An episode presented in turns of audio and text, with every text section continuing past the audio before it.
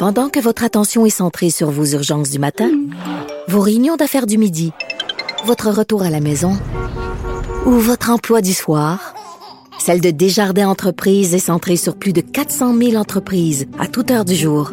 Grâce à notre connaissance des secteurs d'activité et à notre accompagnement spécialisé, nous aidons les entrepreneurs à relever chaque défi pour qu'ils puissent rester centrés sur ce qui compte, le développement de leur entreprise.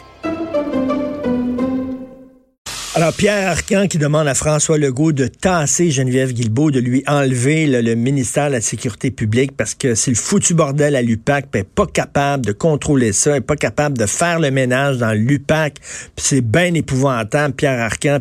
J'aimerais rappeler à M. Arcan qui est libéral que l'UPAC a été mis sur pied par Jean Charest, premier ministre libéral, pour enquêter sur la corruption libérale et qu'une des cibles euh, de l'UPAC, c'était Jean Charest, ex-premier ministre libéral, et Marc Bibot, grand argentier du Parti libéral.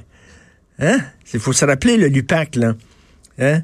Et toutes les enquêtes qui étaient sorties là, euh, de notre bureau d'enquête, de l'émission Enquête à Radio-Canada sur la construction, puis euh, donne-moi un contrat, puis je vais te verser de l'argent pour ta campagne libérale. Hein? Tout ça tourne autour un peu du Parti libéral. Fait que M. Arcan, il n'y a pas vraiment de leçon à donner concernant l'UPAC et tout ça, parce que si l'UPAC existe, puis si l'UPAC enquête, c'est surtout parce que il y a des problèmes dans le Parti libéral. Je vais rien dire ça, je vais rien qu'à rappeler ça à monsieur. Hey, il y a une histoire incroyable. Un candidat du NPD euh, dans euh, la salle Villemont-Verdun qui s'est décidé suite à des allégations de violence conjugale. Euh, le candidat du nouveau Parti démocratique s'est présenté, s'appelle Olivier Mathieu. Et là, une ex-conjointe qui a publié une photo d'elle avec la lèvre supérieure ensanglantée, visiblement, elle venait de manger une méchante volée. Et elle prend en partie Jagmeet Singh, le chef du NPD. Et elle dit, quel message envoyez-vous à nos filles, à nos mères, à nos sœurs, en endossant un candidat qui battait régulièrement sa conjointe? Et elle, elle dit qu'il était, il était, c'était un batteur de femmes et tout ça. Lui, il dit c'est pas vrai, mais il s'est retiré puis il dit je vais faire la lumière là-dessus, c'est des fausses accusations, etc. Moi, commencer à faire le procès des gens quand on le sait pas, là, je sais pas ce qui s'est passé. C'est une fille qui veut se venger, c'est-tu effectivement vrai qu'il la battait régulièrement, je le sais pas. Mettons, mettons que c'est vrai. Moi, ça me fait toujours sourire les gens qui ont une idéologie presbyte. Je vais vous dire ce que, tu sais, des gens qui veulent changer le monde, qui veulent changer la société mais qui se comportent comme des Christy de bozos dans leur vie privée, avec les gens qui sont proches d'eux. Moi, j'appelle ça des presbytes. C'est-à-dire que tout ce qui est loin est clair.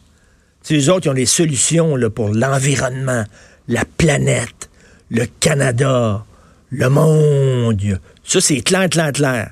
Mais autour d'eux, c'est flou, flou, flou. Fait qu'ils nous font la leçon avec des grandes idées, mais ils se conduisent comme des Christy de porc, comme des écœurants, puis des bozos avec leurs propres enfants, puis leurs propres conjointes ou conjoints. Ça me fait, ça me fait sourire. Je suis ironique quand je dis ça. Il me semble que je veux revenir, moi, à la bonne vieille idéologie. Fais le ménage chez vous. Conduis-toi comme un gars correct, un père responsable, un mari responsable, un fils qui est responsable puis qui est correct. Conduis-toi correctement avec tes proches, puis après, tu nous feras la leçon sur la ville, euh, sur, le monde, puis sur le pays, puis tout ça.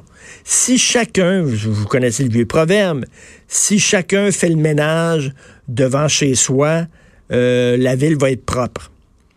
Fait que si on se comportait chacun de nous comme des citoyens responsables, comme des maris responsables, comme des femmes responsables, des filles, des fils, si on était correct avec les gens qu'on fréquente tous les jours, le monde serait meilleur.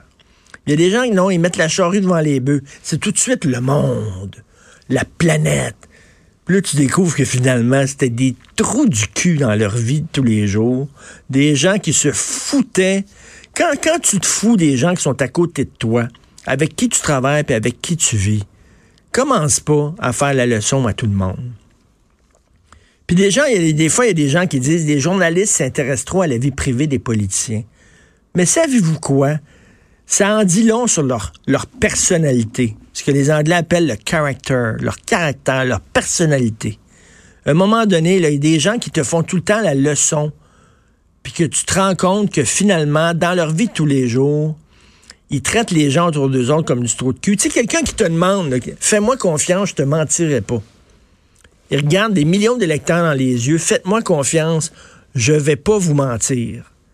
Puis là, tu te rends compte que ce gars-là, il passe son temps à mentir à sa femme, puis il est tout le temps infidèle, puis il, il, baisse tout ce qui bouge. Puis que la personne la plus importante dans sa vie, il n'y a aucun problème à lui mentir. Fait que là, tu dis, OK, s'il n'y a aucun problème à mentir à la mère de ses enfants, s'il n'y a aucun problème à mentir à la femme qui est là à côté de lui, pourquoi il y aurait un problème à mentir à des gens qu'il ne connaît même pas? Tu sais, des fois, on dit, la vie, la vie personnelle des politiciens n'est pas importante. Pas sûr, moi. Pas sûr. Ça en dit sur toi. Si tu es prêt à mentir à ta femme, tu es prêt à mentir à des millions de, des millions de personnes, tu t'en fous. Peut-être qu'il y a un lien entre les deux. Je dis pas qu'il va falloir commencer à fouiller la vie privée de tous les politiciens. Mais si tu es un batteur de femmes, si tu t'intéresses pas à tes enfants, si tu les vois jamais, si tu es tout le temps sur la route, puis euh, toi, ta famille, c'est pas plus important que ça, pourquoi soudainement le pays, ça serait important? Je sais pas. Je trouve qu'il y a comme un lien entre les deux. D'ailleurs, parlant de politiciens, euh, nous avons, vous savez que Sophie et moi, nous avons un podcast, un balado qui s'intitule Devine qui vient souper. On reçoit des gens à souper chez nous, on jase, on enregistre ça. Euh, notre notre équipe fait un montage, puis bon, on fait un balado euh, de 50 minutes ou une heure et quart avec ça. D'ailleurs, ce soir à la maison, je vous, je vous, on fait un balado que vous allez pouvoir écouter peut-être dans, quelques semaines. On reçoit Paul Larocque et Jean Pascal. Le boxeur. Savez-vous ça que Paul Larocque, son, son, il tripe sur Jean Pascal? Un de ses vœux dans sa vie, c'est de rencontrer Jean Pascal. Ben on va manger de l'italien.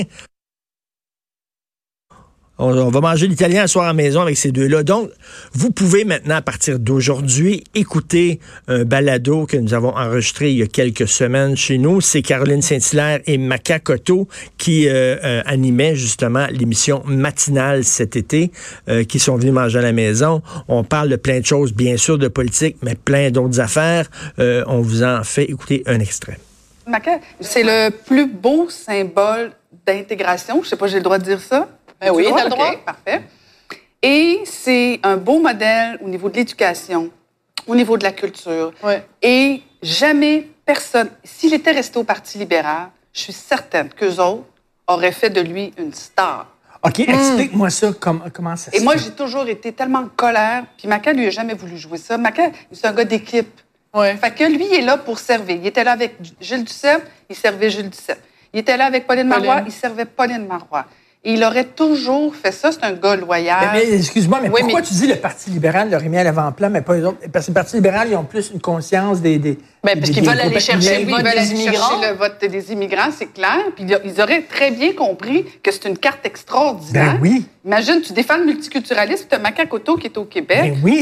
Ouais. Ben, mais en fait, de pas s'en imagine. CQFD, je n'ai pas été un acte de service. Non,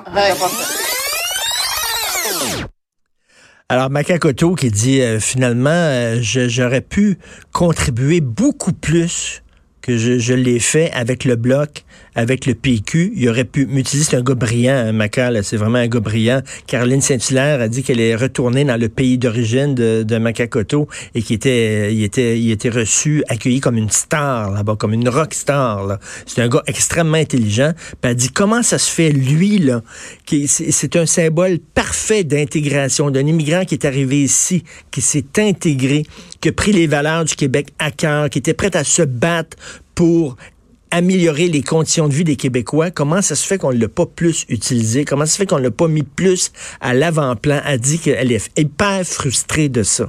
Euh, il y a eu beaucoup de choses qui se sont dites lors de ce podcast-là qui sont, qui sont très intéressantes. Je vous invite à aller sur la page Internet de Cube Radio et de l'écouter, de le télécharger. Devine qui vient souper.